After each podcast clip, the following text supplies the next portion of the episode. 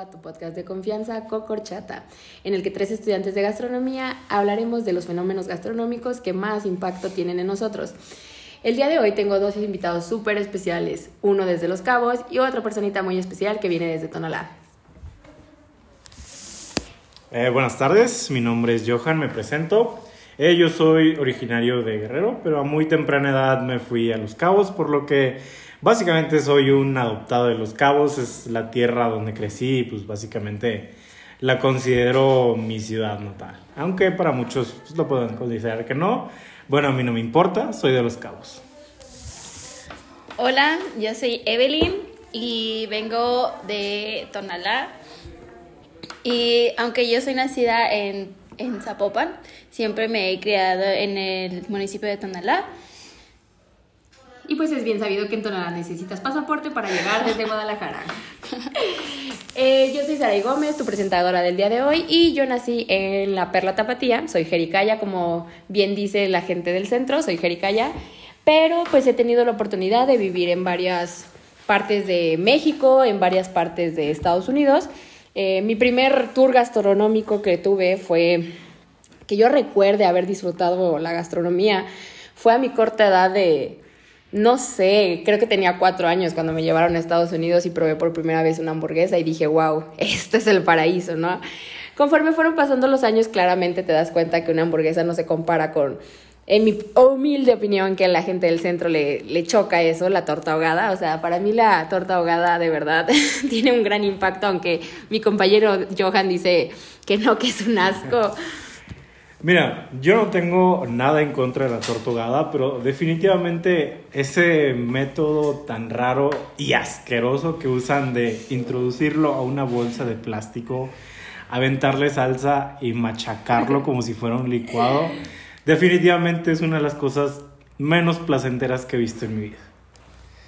Pero son uno de los más deliciosos que hay aquí en Guadalajara.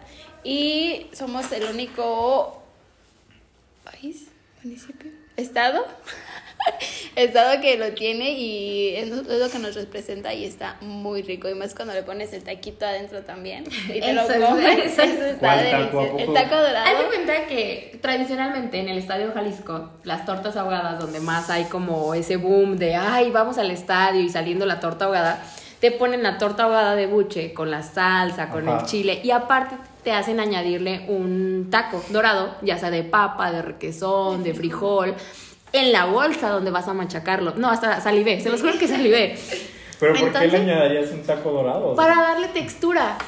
O sea, el bolillo se aguada con la salsa de chile y todo, entonces tienes la cebolla también es crocante, pero el taco es como mucho más rico, o sea, es de que crunchy, o sea, no pierde ese crunchy, aunque tenga tanta salsa, no pierde el crunchy. Definitivamente yo estoy a favor de la torta ahogada y a donde vaya yo la defiendo a capa y espada.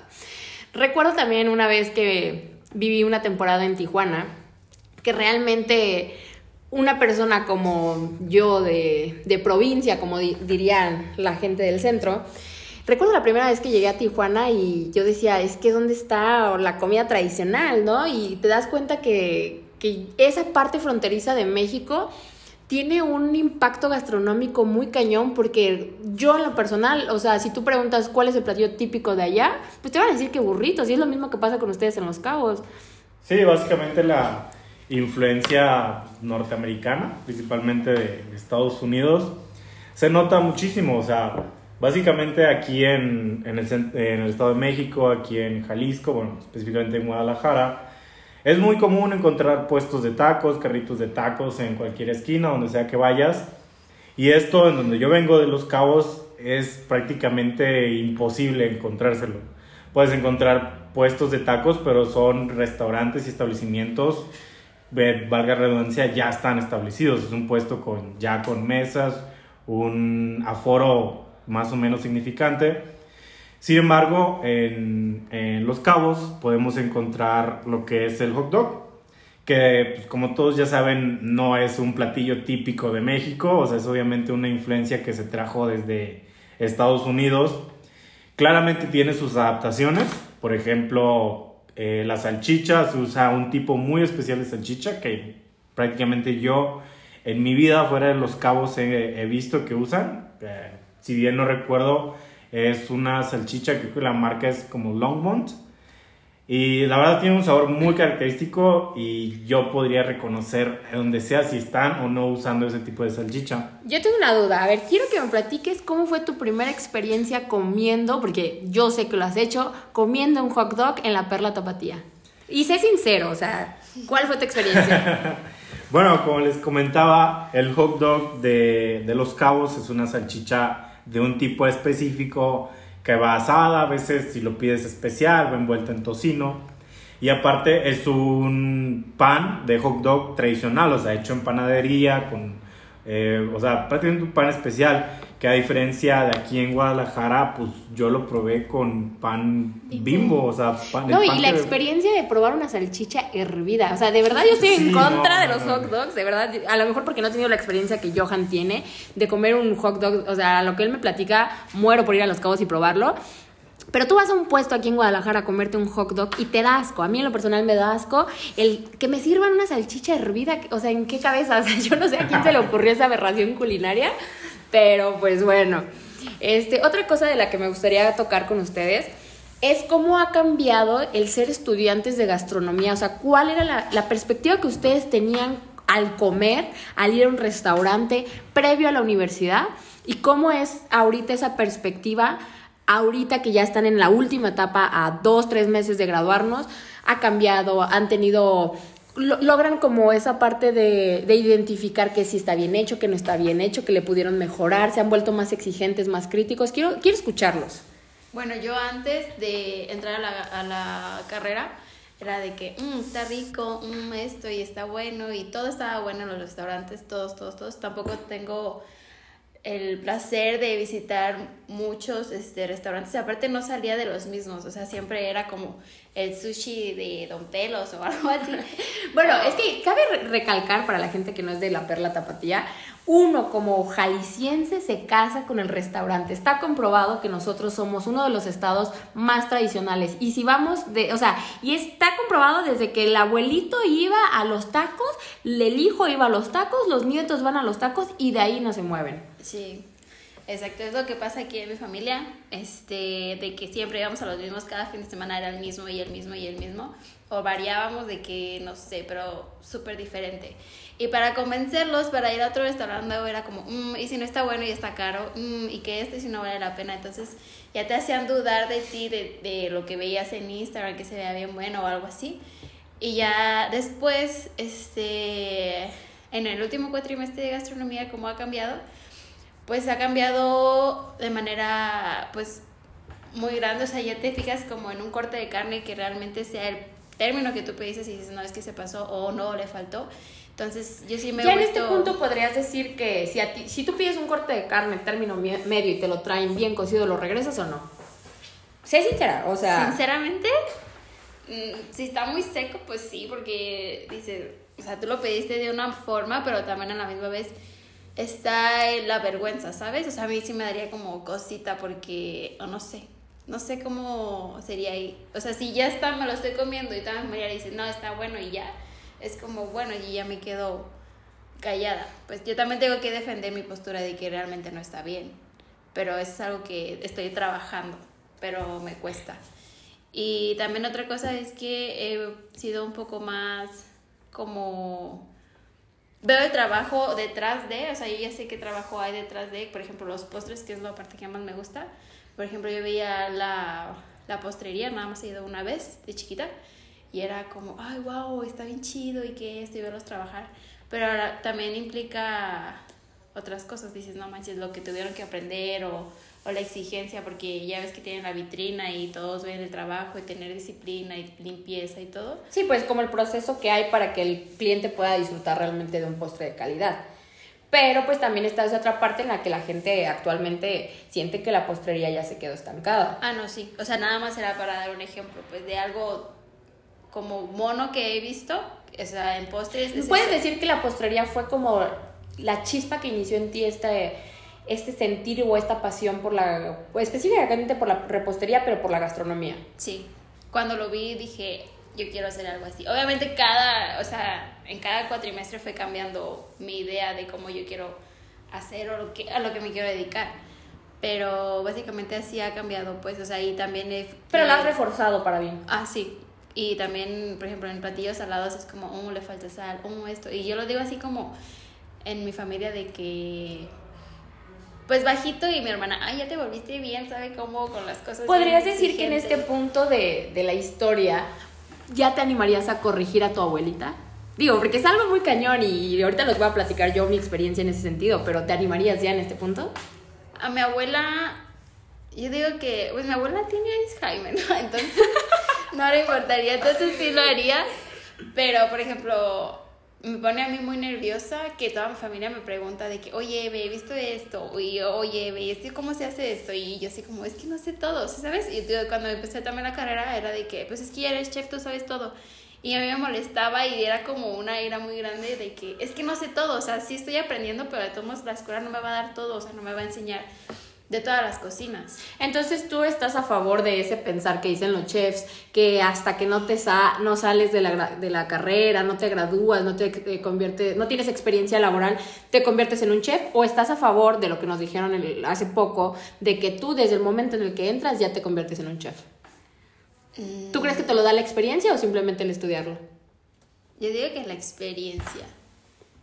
Yo diría que la experiencia ya que pues es lo que te va formando. O sea, tienes que salir de aquí con la, con la cabeza en alto y decir que tú ya estudiaste gastronomía y que eres un chef, pero a la vez siento que va de la misma mano con la experiencia, entonces pues sí. Sí, igual, pues, o sea, yo entiendo que tienes que valorar como toda esa parte de que, pues ya invertiste tres años y un cuatri de tu vida para formarte y pues tratar de aprender todo lo que puedas. Y pues claro, entiendes que el ser chef es un puesto muy importante y pues tienes que valorar cada aspecto de ello. O sea, ya incluso en esta etapa final, pues nos estamos dando de golpes contra la pared porque pues es una etapa muy difícil en la que nos están poniendo muchos retos y es aquí donde realmente es como un punto de quiebre, o sea, donde realmente vamos a ver si es esto lo que queremos o definitivamente queremos darle un enfoque diferente. Y claro, pues sí tienes que valorar todo el trabajo que ya invertiste, todo el tiempo que le invertiste, todas las horas de estudio y demás.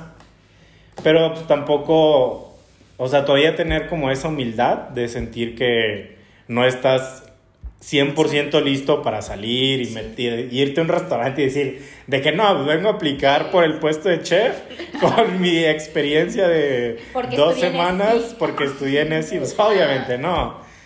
Miren, yo les voy a platicar desde mi experiencia cómo ha sido todo este proceso. Yo vengo de una familia la cual solo está permitido que tres personas cocinen. O sea, no somos una familia grande, no somos una familia de 50 personas, pero en sí solo tres personas están autorizadas para hacer las comidas familiares. Mi tía Betty, mi mamá y mi tía Carmen. Nunca nadie, o sea, ni mi abuela, ni las hermanas de mi abuela, ni... Es muy raro que alguien más cocine porque se lo comen vivo. Entonces yo eh, aprendí de, de- a cocinar a temprana edad gracias a mi madre antes de irse del país. Pero a mi madre la enseñó mi tía Betty. ¿Por qué? Pues porque mi papá, todas, como macho mexicano que es, pues tenía que comer con el sazón mexicano, ¿no? O sea, con esos platillos con el que él, estaba acostumbrado. Entonces, a, a mi madre todavía le tocó esa etapa de la escuela de, ah, bueno, te casas ahora con, con esta persona y pues la abuela o la tía te tiene que enseñar a cocinar tal como le gusta al hombre. Sí, básicamente vas dedicada a ser ama de casa, no hay ningún otro destino para ti. Exactamente. A mí realmente no me apasionaba la gastronomía como tal, no era como algo que yo lo viera a futuro, yo la verdad siempre lo he dicho y la gente que me conoce a veces me, me- me vuelve a cuestionar el por qué no lo estoy haciendo. Yo me veía en, en el área de derecho, ¿no? En el alegar, en el pelear, en el ponerme, digo, ustedes que me conocen, Era fácil. se me da el talento nato. Pero yo me acuerdo a los 10 años, yo ya te hacía una birria de pollo y todo el mundo me celebraba y a lo mejor no sé si era por darme de mi lado o realmente tenía el sazón, porque me decían, ay, es que cocina como la mamá, ay, es que cocina como la tía Betty. A raíz de las experiencias que tuve, que, que ya fue tomarme en serio la carrera, que ya fue, ok, ya estoy en esto, ya no hay vuelta atrás, ya no me voy a salir, eh, porque mucha gente esperaba eso que desertara. Incluso un maestro que me dio en primero, un maestro que se llama Daniel Muñoz, me dijo, es que tú no vas a durar en esta carrera. Y, y realmente nadie me tenía un gramito de fe y ya estoy por terminar, entonces eso me da no sé, como me levanta el ego el decir lo logré, ¿no? Pero bueno, retomando el tema de lo que estábamos hablando, eh, yo me acuerdo la primera vez que le cociné a la familia, ya estaba, creo que fue antes de, irme a, España a hacer mis prácticas, o sea, el día que yo dije, hoy voy a cocinarle a mi familia y, o sea, incluso mi tía Esperanza se acercó y me dijo, hija, es que no, deja que tu tía Betty cocine. Y yo fue como, no, o sea, si ya estoy en esto, si ya tengo la experiencia, si ya sé lo que es y si me siento segura, lo voy a hacer. Entonces para mí fue como cocinarles una carne con chile, que era como la prueba de fuego, y al final de cuentas logré darles el ancho. Entonces para mí, creo que durante, previo a eso, durante toda la carrera, pues sí que los exámenes en cocina, que sí, el darle al ancho al chef, pero que para mí la prueba de fuego fue esa, o sea, mi familia puso los parámetros en la gastronomía y si a ellos les gustaba, pues dije, ay, sí, si ellos lo comen, si a ellos les gusta, pues ¿qué no puedo hacer afuera, no? A lo mejor está muy mediocre mi pensamiento porque muchas veces dice, es que no, dicen la gente, no es que no puedes eh, solo porque tu familia te lo aplaude, pues no, pero si te sirve de impulso, yo creo que lo puedes usar, lo puedes agarrar, este, pero pues no sé, no sé qué opinen ustedes. Pues la verdad para mí fue un caso, si no parecido, eh, fue más como que una vez ya estando en la carrera y ahorita se nota un poco más, donde ya estoy prácticamente a punto de graduarme, donde es obvio que, bueno, cuando regreso a Los Cabos obviamente y estoy con mi familia, siempre trato de como hacer una cocina, una comida especial, que, o sea, no hacer, no sé, sopes o tacos dorados, sino este, realmente ponerme a trabajar y hacer una cocina especial, hacer unas costillas al vino que tardaron 12 horas en el horno, o una carne asada, algo que realmente, donde se vea reflejado. ¿Tu esfuerzo? Todo mi esfuerzo pero hasta cierto punto siento que no lo hago tanto por mí, sino porque quiero que mi familia vea reflejado todo el trabajo que hubo detrás. O sea, suyo de su parte de tener que trabajar todos los días para pagarme la carrera, para pagarme una vida de foráneo. ¿Cómo fue tu impacto al llegar a Guadalajara de, o sea, seamos realistas, Los Cabos es una, bueno, Cabo San Lucas es, es un pueblo Digamos, es un pueblo, ya para qué le damos vueltas, es un pueblo. Es un pueblo que no hay nada, sigo diciendo lo que en Los Cabos no hay nada. Este, ¿cómo fue tu impacto en cuestión de la gastronomía? Y no solo, o sea, no solo la gastronomía, sino el sentido de, ok, me vine a otra ciudad a estudiar gastronomía. O sea, fue un impacto, fue un choque, eh, te sacó de onda, te costó trabajo adaptarte a la comida de acá. Pues es que esa es otra como parte de la historia. O sea, yo realmente no tenía como, o sea, previo a la carrera, yo no tenía obviamente un criterio o un punto de partida donde decir de que, ah, esto está bien, esto está mal. Simplemente decía de que, ah, pues me gusta o no me gusta. Eh, y pues como ustedes sabrán, pues mi jefe, mi jefe, mi señor padre, una disculpa, mi señor padre se dedica al medio, entonces yo siempre tuve contacto con la gastronomía, entre comillas, pero nunca tuve como realmente un acercamiento porque mi padre es muy especial para la comida. Entonces, desde mi privilegio, nunca, nunca se me permitió ir como a puestos de la calle, como a los taquitos, como a los hot dogs, porque para mi papá eran lugares insalubres, que no tendría yo por qué estar ahí. Entonces nunca tuve como ese acercamiento, o sea, mi conocimiento de la gastronomía llegaba de restaurante a restaurante y uno que otro tipo, pero no, no trataba yo de experimentar cosas nuevas, porque pues yo crecí bajo los, las reglas de mi padre que se me impusieron. Y no tanto como reglas, ya eventualmente se volvió costumbre. Claro, conocí, por ejemplo, conocí una muy buena amiga en Los Cabos que ella tiene, bueno, su familia, sus padres tienen un restaurante me empecé a llevar muy bien con ella y fue... De hecho, creo que fue con ella la primera vez que probé un hot dog, porque me dijo de que no, pues vamos por un hot dog. O sea, y fue muy divertido porque al inicio era de como de que, ay, es que no me dejan. Pero pues no, o sea, era una ridiculez, obviamente. O sea, ahorita que lo pienso, pues es una ridiculez. ¿Y a los cuántos años más o menos fue ah, tenía, pues ya iba en la prepa. O sea, ah, o sea, ya estaba grande. Sí, no, ya estaba bueno, grande. Pero mira, no me sorprende. Tiene tres años y medio viviendo en Guadalajara y no ha probado una torta ahogada. También, eso, eso sí te lo doy. O sea, no voy a decir que no se me ha quitado. Todavía tengo como esa espinita de que, ay, y si me enfermo, lo que sea. Pero ya O soy... sea, tú no puedes llegar a un puesto de tacos y dices, huele rico, llego. ¿Nunca has ido al de Abastos a desayunar? O sea, creo, no te estamos... creo que sí, fui una vez al de Abastos a desayunar y definitivamente fue uno de los mejores desayunos que he tenido en mi vida. Pero fui, de hecho, porque mi amiga de Los Cabos había venido con sus papás y sus papás fueron los que me dijeron, vamos al Abastos a desayunar. ¿En Pero- el Cabo no tienen eso? O sea, No, no, no, no, no. O sea, en, en Los Cabos, la verdad, ahorita que estoy en el proceso de abrir un restaurante con, con mi padre, la cuestión de los insumos y materia prima es muy, pero muy complicada. Porque no, no hay un mercado. O sea, hay un mercado municipal, pero es un mercado de 3x3 comprado con el mercado de abastos.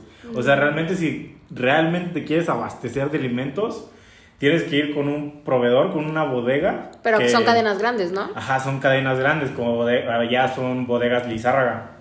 Pero pues a veces se ha dado el caso de que no te entregan muy buen producto, ya es como de que... O sea, te tienes que atener a lo que ellos tienen. No es como que tienes la sí, opción de aquí no, no, no de ir a elegir. Por lo mismo de que como que tienen el monopolio, o sea, es realmente...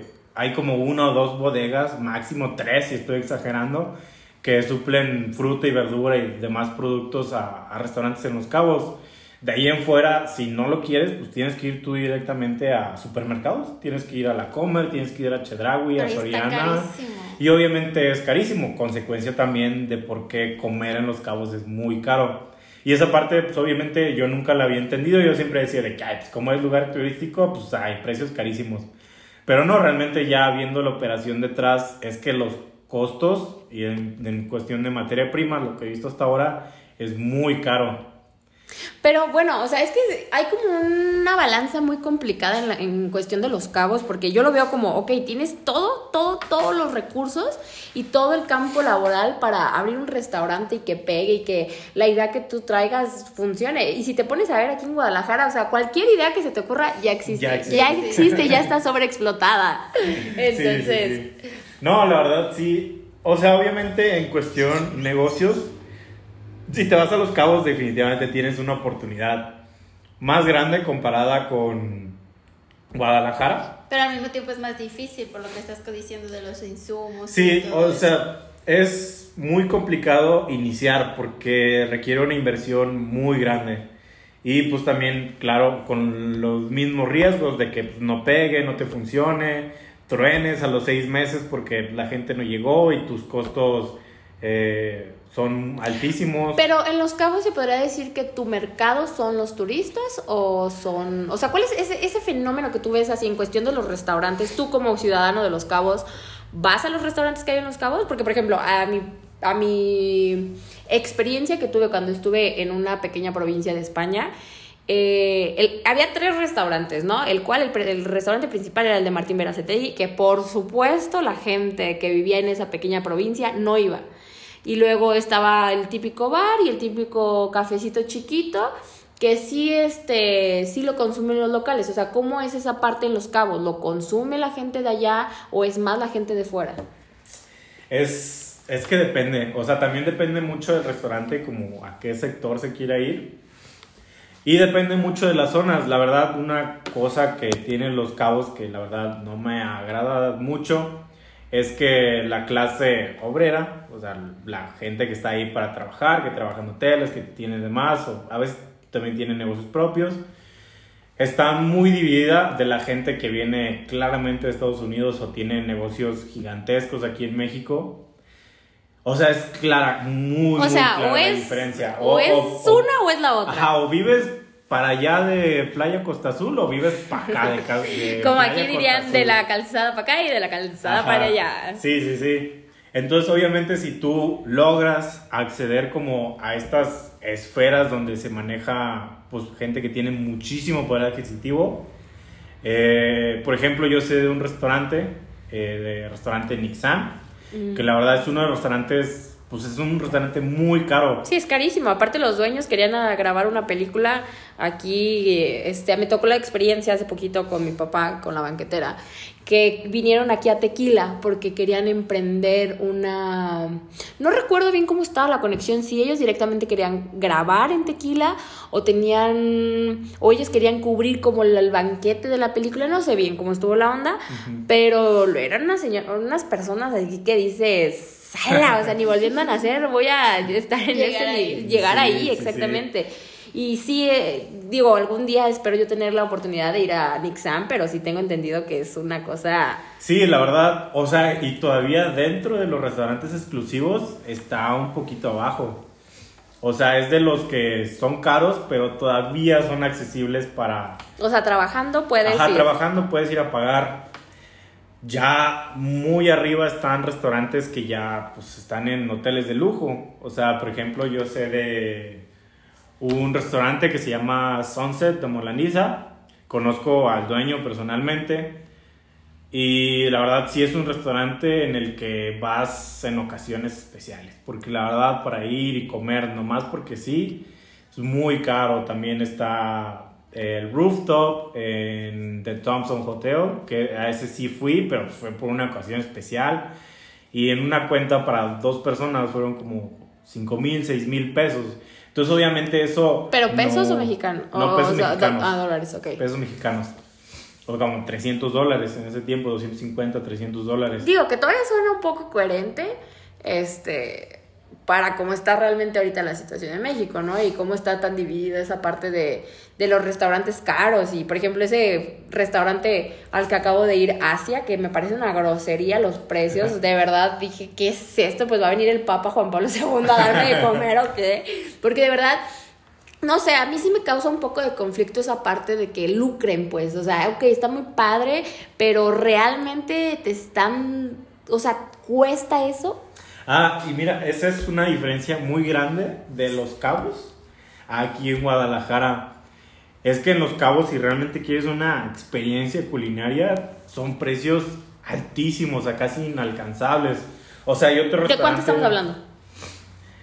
Ah, por ejemplo, hay otro restaurante que al cual todavía quiero ir, pero no, pues la verdad, o sea, cosa. Sí, sí. Es cuestión de ahorrarte ahí unas semanitas, ahí de que no, pues como maruchan, pero el fin de semana ¿De cuánto estamos hablando? Háblame de números. Mira, yo una vez lo investigué y no sé, el platillo más barato, que era una porción individual de que aguachile o ceviche, estaba como en 300 pesos. Y o sea, yo para una persona de buen comer me necesito pedir mínimo unos 3 o 4 y para decir que uy me llené, obviamente cuenta bebidas. Eh, Digo, la que puedes aplicar es cenar antes de ir. Mira, yo la he aplicado y 10 de 10, ¿eh? Sí, sí, sí.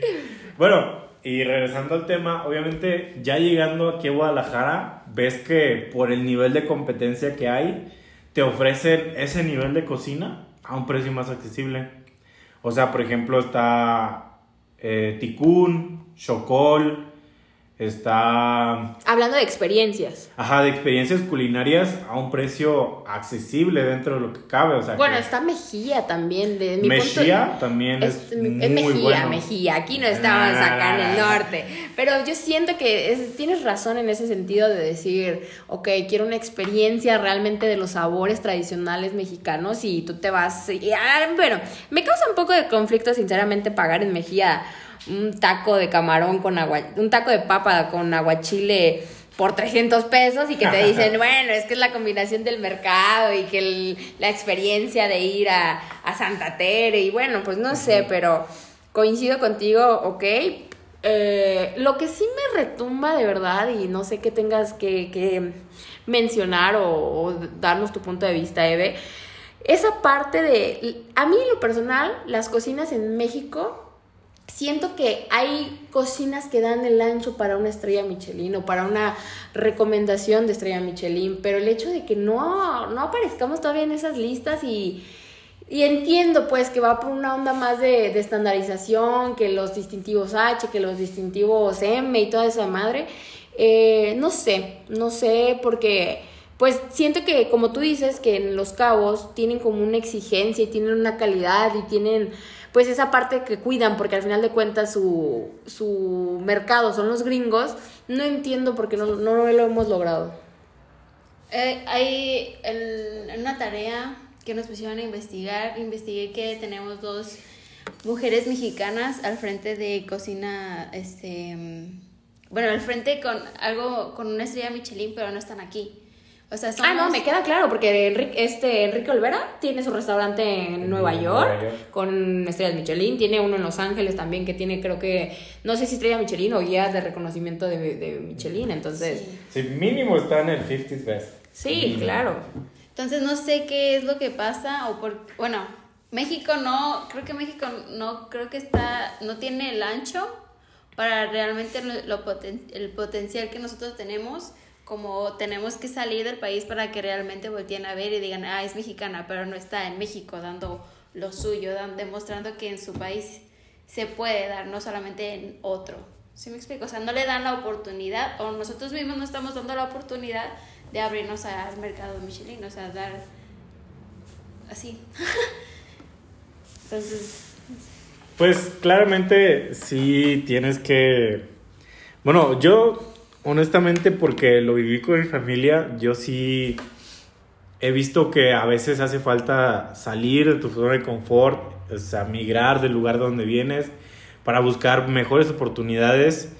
Y si bien no desacredito lo que Enrique Olvera hizo al irse a Nueva York para poder competir en este mercado y ya obtener sus estrellas Michelin, eh, sí reconozco que ese valor lo pudo haber dejado en México y pues, o sea, al final sí fue un movimiento simplemente porque quería como ese potencial de mercado, o sea, como lo que es básicamente ganar en dólares y tener ese crecimiento económico tan exponencial, o sea, esa diferencia de lo que cobrarías en un restaurante en Estados Unidos a uno en México, aunque pues, claro, su restaurante, eh, ¿cómo se llama? ¿El de cuál? ¿El de Ciudad de México? Puyol, ah, no, Puyol. pero se sabe que Puyol está específicamente centrado y gentrificado y todo lo que termine en ado para gente que viene del extranjero. Sí, sí, sí. O sea, básicamente creo que ya nos habían comentado que Puyol es una buena experiencia si vienes de otro lado. O sea,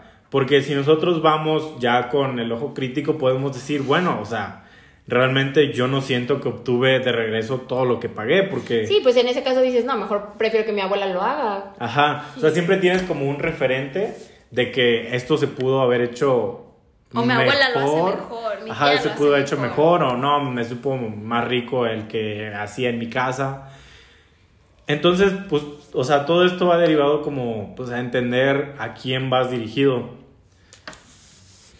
Pues sí, este, totalmente de acuerdo. Otro tema del que me gustaría platicar con ustedes, que de verdad me da mucha risa, y creo que también tiene que tocarse el tema porque no, no podemos fingir que no existe, son todas aquellas las aberraciones culinarias que van surgiendo día con día, de verdad me parece una grosería, que yo siento que, que la pandemia de verdad fue como un castigo de decir, es que cruzan la línea es que de verdad no, no paran, no paran. O sea, eh, ver de repente malteadas de aguacate con, con chicharrón y que todos le, ponen acá todavía cosas que dices, ya para. El chiste es vender para sobrevivir la pandemia. No, chica, hay un O sea, yo límite, o sea. no, pero... Ay, pues, ¿qué te diré? O sea, honestamente a mí también me da un poco de asco y son cosas que yo nunca probaría. O sea, por ejemplo, yo vi un video de en la Ciudad de México estaban sirviendo Ah, ya un sé tamal. cuál. Ah, no. No, ok. no, eso, ahorita cuentes el tuyo. Porque creo que ya te había contado. Sí. En el que sirvieron un tamal y luego encima le pusieron chilaquiles rojos con crema, queso y ¿Qué todo. onda? O sea, y, y yo me metí a leer los comentarios, yo esperaba que dijeran de que no, que asco, ya es demasiado. Y no. O sea, toda la gente estaba preguntando de que dónde es para ir y qué rico, que no ¿Cuánto sé cuesta? qué, ¿Qué cuánto abren? cuesta. Y yo así de que, ¿cómo? O sea, ¿cómo es posible que, que eso les parezca apetecible? O sea, obviamente, si yo, o sea, previo a la carrera tal vez si hubiera dicho de que, ah, pues chido, hay que probarlo. Qué rico. Qué rico, ¿no? Pero obviamente ya con un criterio y en ese sentido donde ya lo vemos con un ojo más crítico de juntar un tamal que pues es masa, puro carbohidrato con No, una aparte, ¿cómo te salsa pasas eso? y totopos. Explícame cómo te pasas eso. No sé, no sé. Digo, tú no tienes tanto que decir, pues tú mezclas un, bolillo con salsa y lo apachurras, pero De bueno, torta bueno. no, no, estoy hablando. Fíjate que el otro día en esta herramienta que, que, que al final de cuentas todos estamos utilizando, que es el famoso TikTok, eh, tuve la oportunidad o la coincidencia o como le quieras llamar, de toparme con un video de de verdad una grosería culinaria. Ni siquiera puedo decir que es- eso es culinario, o sea, no sé qué término darle, qué terminología clasificarlo, pero era un señor yo no tengo nada, no soy gordofóbica ni mucho menos, no puedo hablar de, de ese tema del peso, cada quien sabe qué onda con su peso, pero un señor fácil de unos 160 kilos, no les miento. Y el puesto, o sea, su- ah, algo que te aclaran mucho en el video es que tardas dos horas en que te atiendan. Haces una fila de dos horas. ¿Que están en un Oxxo? No, no sé, no, no sé bien la ubicación, la verdad. Sé que está en el Estado de México, porque todas esas cosas siempre tienen que venir Siempre del... Sí, vienen de- claro, eso tiene que venir del Estado de México. Total, que llegas, te atienden después de las dos horas de fila. Ah, y que aparte te venden los lugares. O sea, hay gente que se pone a hacer fila y te los cobran 200 pesos si quieres ser de las primeras personas. O sea, no les basta con, con estar comprando cochinada y media que todavía van a pagar. O sea, les está... Es una estafa. Yo digo que es una estafa. Total, llegas al puesto, te atiende este señor de 160 kilos que dices, bueno, ¿qué puedo esperar? No me va a ofrecer una ensalada, claro está.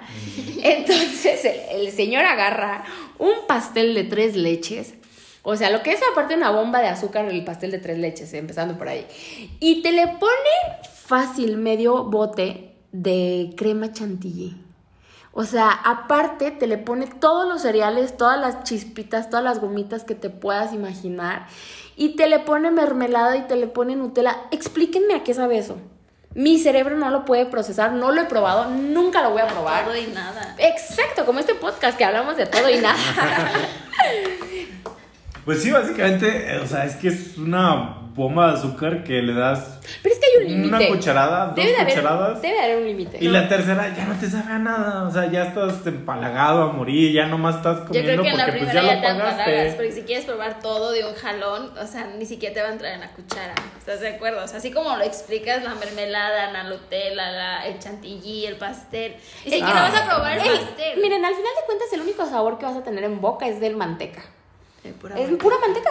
O sea, la manteca de la chantilly, la manteca de la Nutella.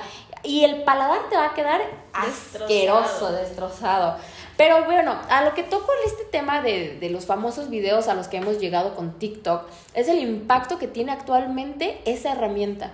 O sea, ¿cuánta gente, cuántos negocios no se dieron a conocer gracias al TikTok? O sea, gracias a la receta que la vi, que, que yo creí que era más difícil, que yo creí que era más caro, y, la, y incluso la gente que ha ganado millones, millones de pesos Sí.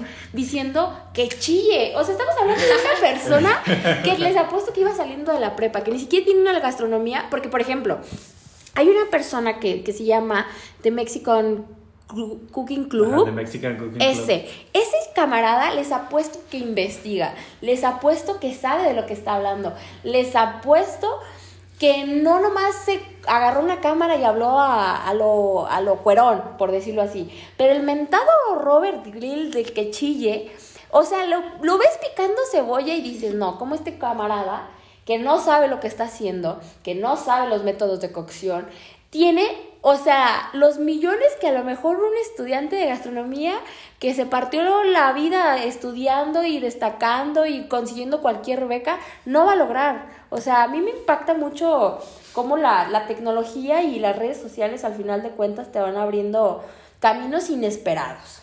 Sí, definitivamente en estos tiempos es un error catastrófico que no tengas mínimo una cuenta de Instagram donde tú estés subiendo constantemente tu contenido, tus recetas.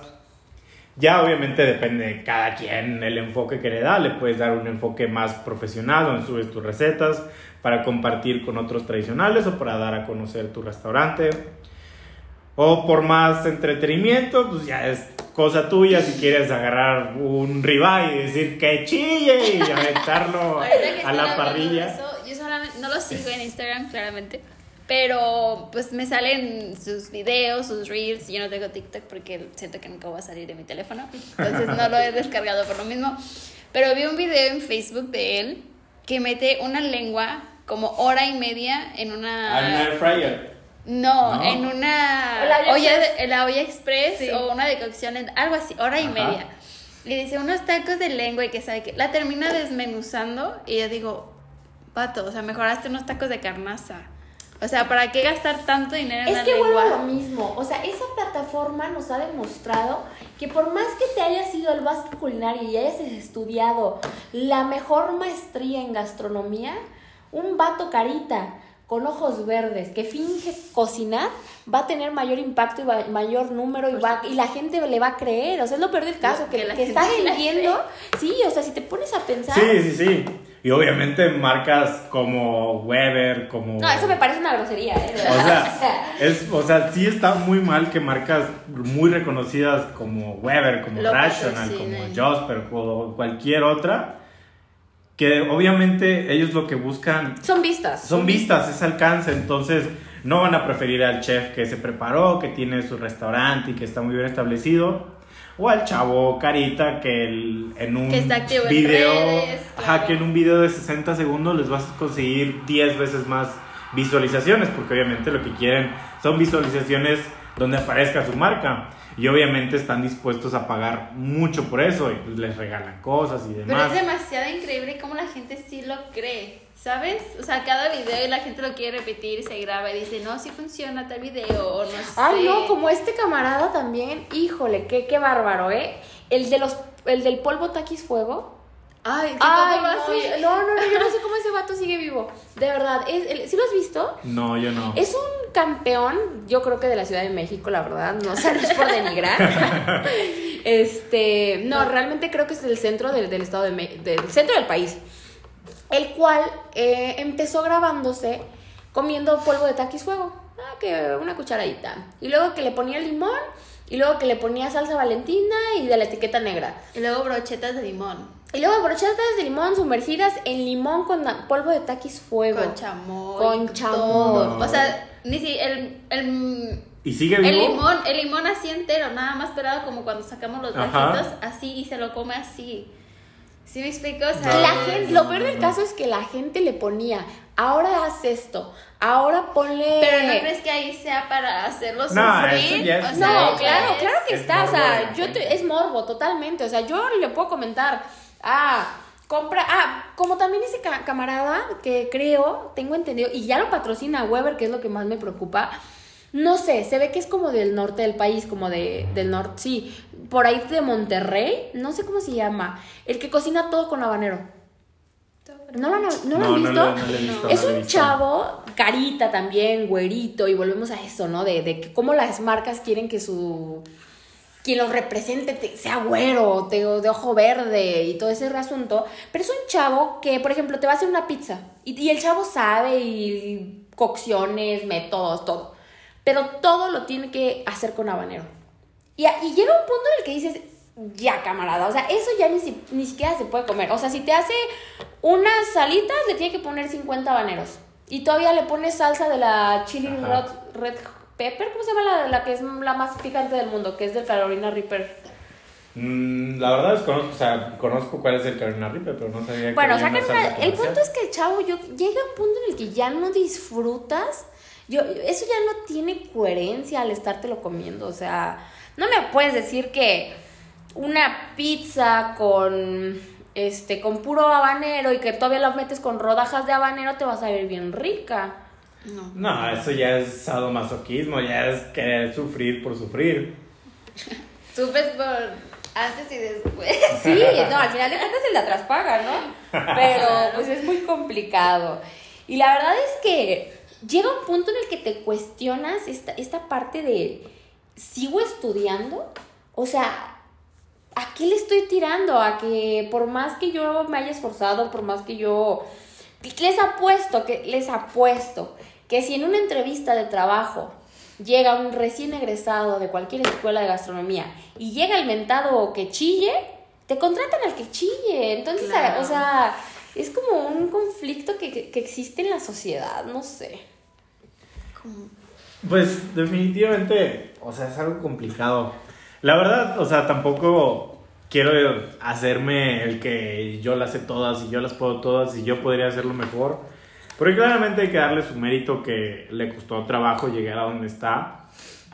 Pero honestamente a mí también me hace cuestionarme si realmente debería esforzarme tanto en crear una propuesta gastronómica única, para abrir mi propio restaurante y tratar de llamar A toda la atención. poniendo las cosas co- sobre la mesa, ¿actualmente se puede inventar algo o reinventar algo? Ah, reinventar, ¿no? Pues yo pienso que se puede innovar. O sea, puedes tomar el algo y pues tratar de hacerlo mejor y ver pues qué puedes mejorar dentro de esta receta, que es algo que los chefs nos han estado inculcando desde el primer momento. Eh, por ejemplo, eh, hace no mucho tuvimos a la chef Carla Papa, que en vez de enseñarnos cocina mexicana tradicional, nos enseñó la cocina mexicana tradicional inspirada en técnicas que pues tal vez no conocíamos tanto, como emulsiones, como esferificaciones, o sea, llevado a un nuevo concepto y donde nos enseñó que pues realmente sí se puede crear una propuesta, tal vez no única en el mundo, pero sí Dando tu esencia. dando tu esencia, o sea, dando tu toque personal. Ahorita que hablaste de mencionaste a la chef Carla Papá, este, retomando muy muy atrás al principio del podcast, este, está, estábamos hablando de nuestros profesores, de nuestros chefs y todo eso. Y ahorita que estamos en décimo, o sea, el último escalón, el último estirón, este, bueno, yo me he dado cuenta que hemos tenido dos chefs que digo, wow, o sea, ¿por qué no los tuve desde el principio? ¿Sabes? O sea, yo he aprendido más estos últimos tres cuatris que al principio de la carrera. O sea, como que yo siento que era lo mismo, lo mismo y lo mismo y nadie se preocupaba por ¿Quién puedes decir ¿Cómo? que son esas dos personas? eh, Mario Papá y Carla Papá. Por, y, y la chef Julieta, cuando nos platicó en el área de fumar, no nos ha dado, pero cuando di- platicó que ella se estaba esforzando en que uno de sus alumnos, o sea, ver la forma, en la forma, primero de cómo hablarle para que el niño no sintiera esa presión de, ell- de ella como autoridad hacia él, o sea, ella Sí, estaba... que al final de cuentas terminan desertando. Sí, o sea, ella sí le estaba dando realmente, ella sí estaba, ¿cómo se dice? Preocupada por su alumno. Por el aprendizaje del por el alumno. aprendizaje, ajá. Co- coincido totalmente contigo, digo, yo tuve muy malas experiencias cuando entré a la carrera, me topé con dos chefs en primero, que del cual uno, gracias a Dios, ya se fue hace mucho tiempo de sí, pero era una porquería de docente, y que al final de cuentas tienen que ser muy cuidadoso eso, porque son quienes definen tu, tu estancia aquí, o sea, yo te puedo decir que hay personas que tenían talento, y que hubo un chef en específico, no voy a mencionar nombres, este, que los hizo desertar, o sea, que al decir, ah, ok, pues te vas de, te vas a recurse porque no sabes y vas en segundo, o sea, aquí te tenían que dar las herramientas y decir, ok, no sabes porque, porque vas, vas entrando. Eh, Exactamente, no sé, chef, porque voy entrando, estoy en mi segundo cuatrimestre y estoy esperando a que me den las herramientas. Pero lo que fue primero y segundo, segundo, al yo tener que recursar esa materia, sí fue, sí te puedo decir que me sirvió esa cocina que recursé ya en mis prácticas. Pero yo la primera vez que me sentí conectada en esta escuela con una cocina fue con el chef Abel. Abel fue una persona... pff, o sea, no tengo manera de, de expresarles lo que fue esa persona para mí y lo que nos enseñó. Y lo que lo- lo- la primera cosa que nos dijo en la primera clase fue equivóquense. Hagan las cosas mal. Sí. Agarran la receta y le cambian algo y así ustedes van a saber el por qué la receta está así y el para qué la vamos a hacer de esta manera. Y reforzando con Mario Papá ahorita, que también nos dice, aquí está para, o sea, regarla. La escuela es para eso, regarla y allá afuera dar lo mejor de ti y hacerlo perfecto. Sí, totalmente. O sea, y, y hoy justamente lo escuché de, de la boca de Mario Papá, que una compañera tenía una... No le salía y ya era la quinta vez que hacía la receta la pobre, ya estaba pálida y le dijo, a ver, ¿qué te importa más?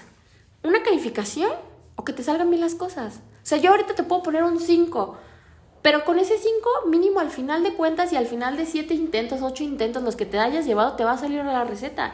Y cuando estés en un restaurante o cuando estés en un área laboral, este, ya sea una cocina, ya sea eh, un negocio, lo que tú le quieras llamar, a lo que te van a pedir es que te salgan las cosas, ¿no? ¿Cuánto sacaste en, en esa cocina, no?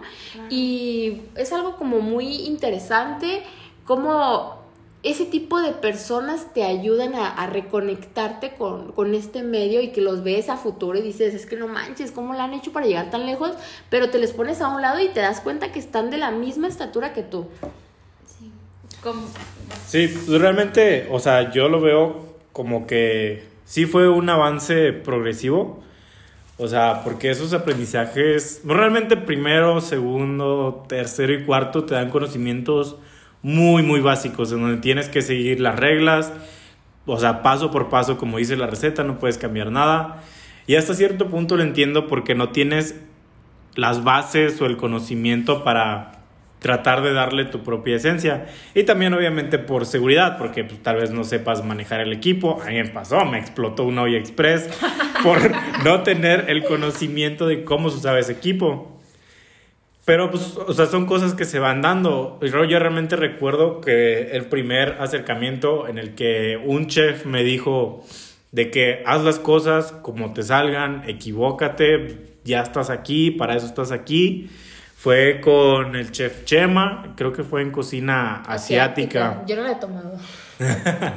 bueno, yo desde esa cocina ya el chef me decía, arriesgate, agarra la receta, qué le quieres cambiar, qué le vas a hacer pero obviamente no estaba tan preparado como lo estuve el cuatri pasado, noveno, o ahorita en décimo, ya con los chefs Carla y Mario Papa, donde ellos mismos motivan esos errores, donde ellos mismos te quieren llevar al límite para que tú saques ese, ese lado creativo, ese, sentido de urgencia, porque básicamente son los últimos dos filtros a iniciar pues, una vida laboral, una vida profesional donde no te puedes, no puedes utilizar tres horas de un día para hacer una receta. No, es que eso está fatal. La verdad es que Uh, esa frase que me decían mucho en primero de, no, es que aquí los apapachamos y aquí cuando salgan lo van a valorar, realmente yo lo veo como algo negativo. O sea, a mí me causa conflicto que me den cinco horas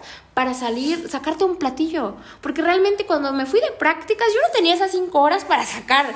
O sea, yo me acuerdo la primera vez que, que en Martín me pusieron a, en mi brigada eh, a partir, ¿cómo se llama? Eh, esas eh, semillas, ¿cómo se llaman? Uh, nuez, no, nuez de... Castilla. Eh, creo que era la nuez de Castilla, no estoy muy segura. Pero esa madre la tocabas y se rompía. Entonces, yo sintiéndome Nessie, me tardaba las horas y yo me acuerdo las gritizas que me metían de cuánto te vas a tardar. O sea, eso está pésimo. Realmente nos tienen que pintar la realidad, o sea, no, no fantasearnos de que en la vida real vas a tener cinco horas y vas a sacar un platillo para un comensal, o sea, ¿cuántos comensales vas a tener en un día? O sea, Mario nos ha repetido varias veces, no le vas a decir al chef, no le vas a decir al comensal, no, espérame, cinco minutos más es que no estoy. O sea, es obvio, o sea, yo no he trabajado, yo no me he ido de prácticas todavía, pero, o sea, coincido contigo en esa parte de que nos tienen que mostrar cómo realmente es desde el principio. O sea, yo me acuerdo que o sea, no, o sea, todo era como, uy, sí, pero cuando salgas, espérate. Y cuando salgas, muéstrame de una vez, o sea, ¿de qué se trata esto? O sea, si realmente estoy lista o si realmente esto es para mí. No es como, ay, vas a pagar medio millón y ya vas a ver si sí es para ti. No, totalmente de acuerdo. Y también me pongo a pensar como comensal en el sentido de, a mí no hay cosa que más me reviente que me hagan esperar en un restaurante. De verdad, o sea, es como, a ver, carnal, ya estoy aquí, o sea, sácame Tengo hambre. cosas rápido, sí. Y, y, bueno, ya me ha cambiado un poco la, la perspectiva de, de, a raíz de que estoy estudiando. Sí, obviamente generas un poco de empatía ya que sabes lo que está pasando, ya que sabes que hay problemas, que no siempre están en manos del personal, pero obviamente hay un límite, o sea, no puedes tenerle esperando un comensal una hora y tú todavía estar de buenas.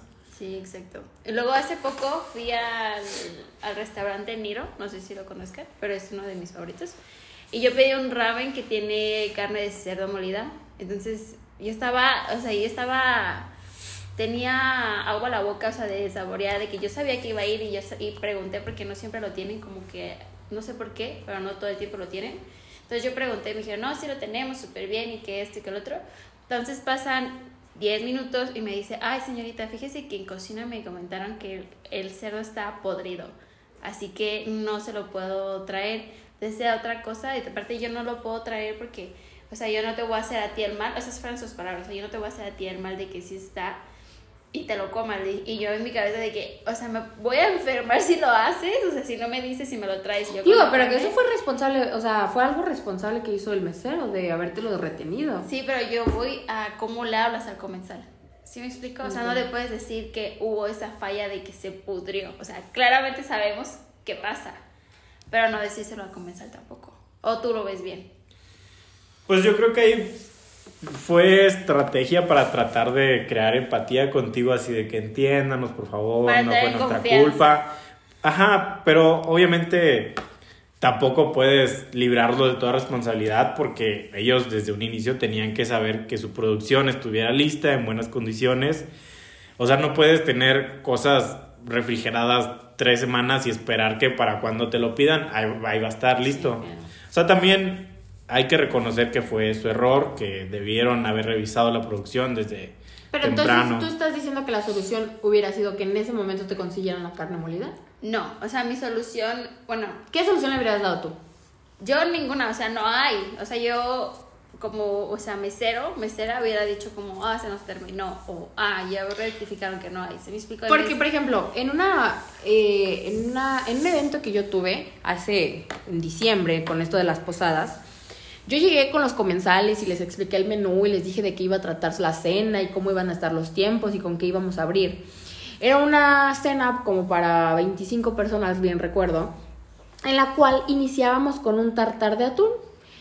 Pues yo sabía que traía atún, sin embargo nunca revisé cuánto gramaje traía de atún. Se supone que mínimo tenía que haber traído 2 kilos de atún para haber servido a 25 personas. Caciqueado, pues lo puedes mandar perfectamente con 2 kilos. Si te quieres ir por 100 gramos por persona, pues 2 kilos y medio. Abro la bolsa de los insumos y me topo con la maravillosa eh, experiencia de que traía nomás 200 gramos de atún. O sea, explícame cómo saco ese, esos 200 gramos para 25 personas. Y la solución que nosotros les dimos fue, te me vas a Walmart en este momento y lo compras. O sea, prefiero salir tarde a mandar 200 gramos de atún. Claro, una laminita por persona. Pues No, pues no, me, me lo, me lo escupen. Sí, obviamente y también está esa parte en la que el cliente en el momento que ya le confirmaste, ya le tomaste su orden, ya confirmaste la comanda y llegas 10, 15 minutos después a decirle de que, ¿sabes qué? Al final no, no hay. Ay, da vergüenza. Sí, obviamente matas como que esa ilusión que tenía el cliente y ya hasta se le quitan las ganas de comer, es como de que, ay, pues, pues ahorita veo, o ya ni te piden nada, o ya dicen de que, ay, pues ya lo que sea, tráemelo. Pero al final ya para ellos fue una mala comida, ya fue una mala experiencia que va a No, ser y puedes muy llegar a complicado. perder clientes. O sea, al final de cuentas puede llegar el comensal de decir, ah, no, nunca tienen. ¿Cuántas veces no han pasado? Eso es a lo que yo me refería. O sea, por ejemplo, mi familia empezó a especular de que, no, imagínate lo demás, o ay, que esto, o ay, que lo otro. Se fueron como un poquito más allá de cómo dicen las cosas. Sí, pero es la mentalidad de nosotros y te vuelvo a lo mismo. Nosotros nos casamos con los restaurantes de familia, o sea, no nomás viene como una onda de es que yo siempre voy a estos tacos, no, es que mi abuelito siempre viene a estos tacos, es que el papá de mi abuelito conoció al dueño que, o sea, y por eso los restaurantes aquí es muy típico que tengan ese letrero de desde 1940 y dices, Y las "¿Cómo desde fotos?" 1940?" Sí, las fotos de antaño que todavía es más están en blanco y negro y sin color y, y todo pixeleado, que dices, ¿de verdad? No, pero como restaurante te conviene mucho. Porque cuando tú llevas tanto tiempo yendo a ese restaurante y te hacen eso, se lo perdonas. Dices, "Mm, bueno, una Ah, de bueno, cada eso sí, diez. ¿eh? No pasa nada, sí regreso el próximo Yo claro fin". que vuelvo a regresar a Niro, o sea, no es uno, no es como, no, no regreso. No, sí regreso. Sí, la verdad, yo sí pienso que es algo que como chefs, como futuros empresarios, la verdad, el enfoque que le quiera dar cada quien, sí es algo que debemos buscar, como crear ese compromiso de la gente para que siga regresando contigo y acepte pequeños errores, claro. Ay, pues, ¿qué les digo? No sé, hay muchas cosas de las cuales tenemos que hablar. Eh, pronto nos volveremos a ver, de verdad, les agradezco muchísima, muchísima la, que me hayan aceptado la invitación, que hayan tomado el tiempo de venir a su foro a platicar, a darme sus experiencias y sobre todo a compartir, ¿no?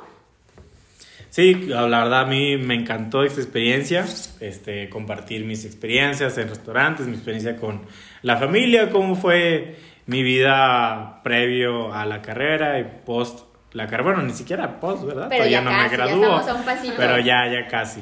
Sí, claro. Más, más que nada, yo como ustedes, ustedes han tenido demasiada Experiencia. experiencia yendo a restaurantes y así me encanta escuchar cómo, cómo se expresan, cómo van y qué es lo que comen y lo nuevo y lo chido. esto concluimos este podcast. Espero que haya sido de su total agrado y nos vemos la próxima semana. Saludos desde la Perla Tapatía. Hasta luego. Adiós.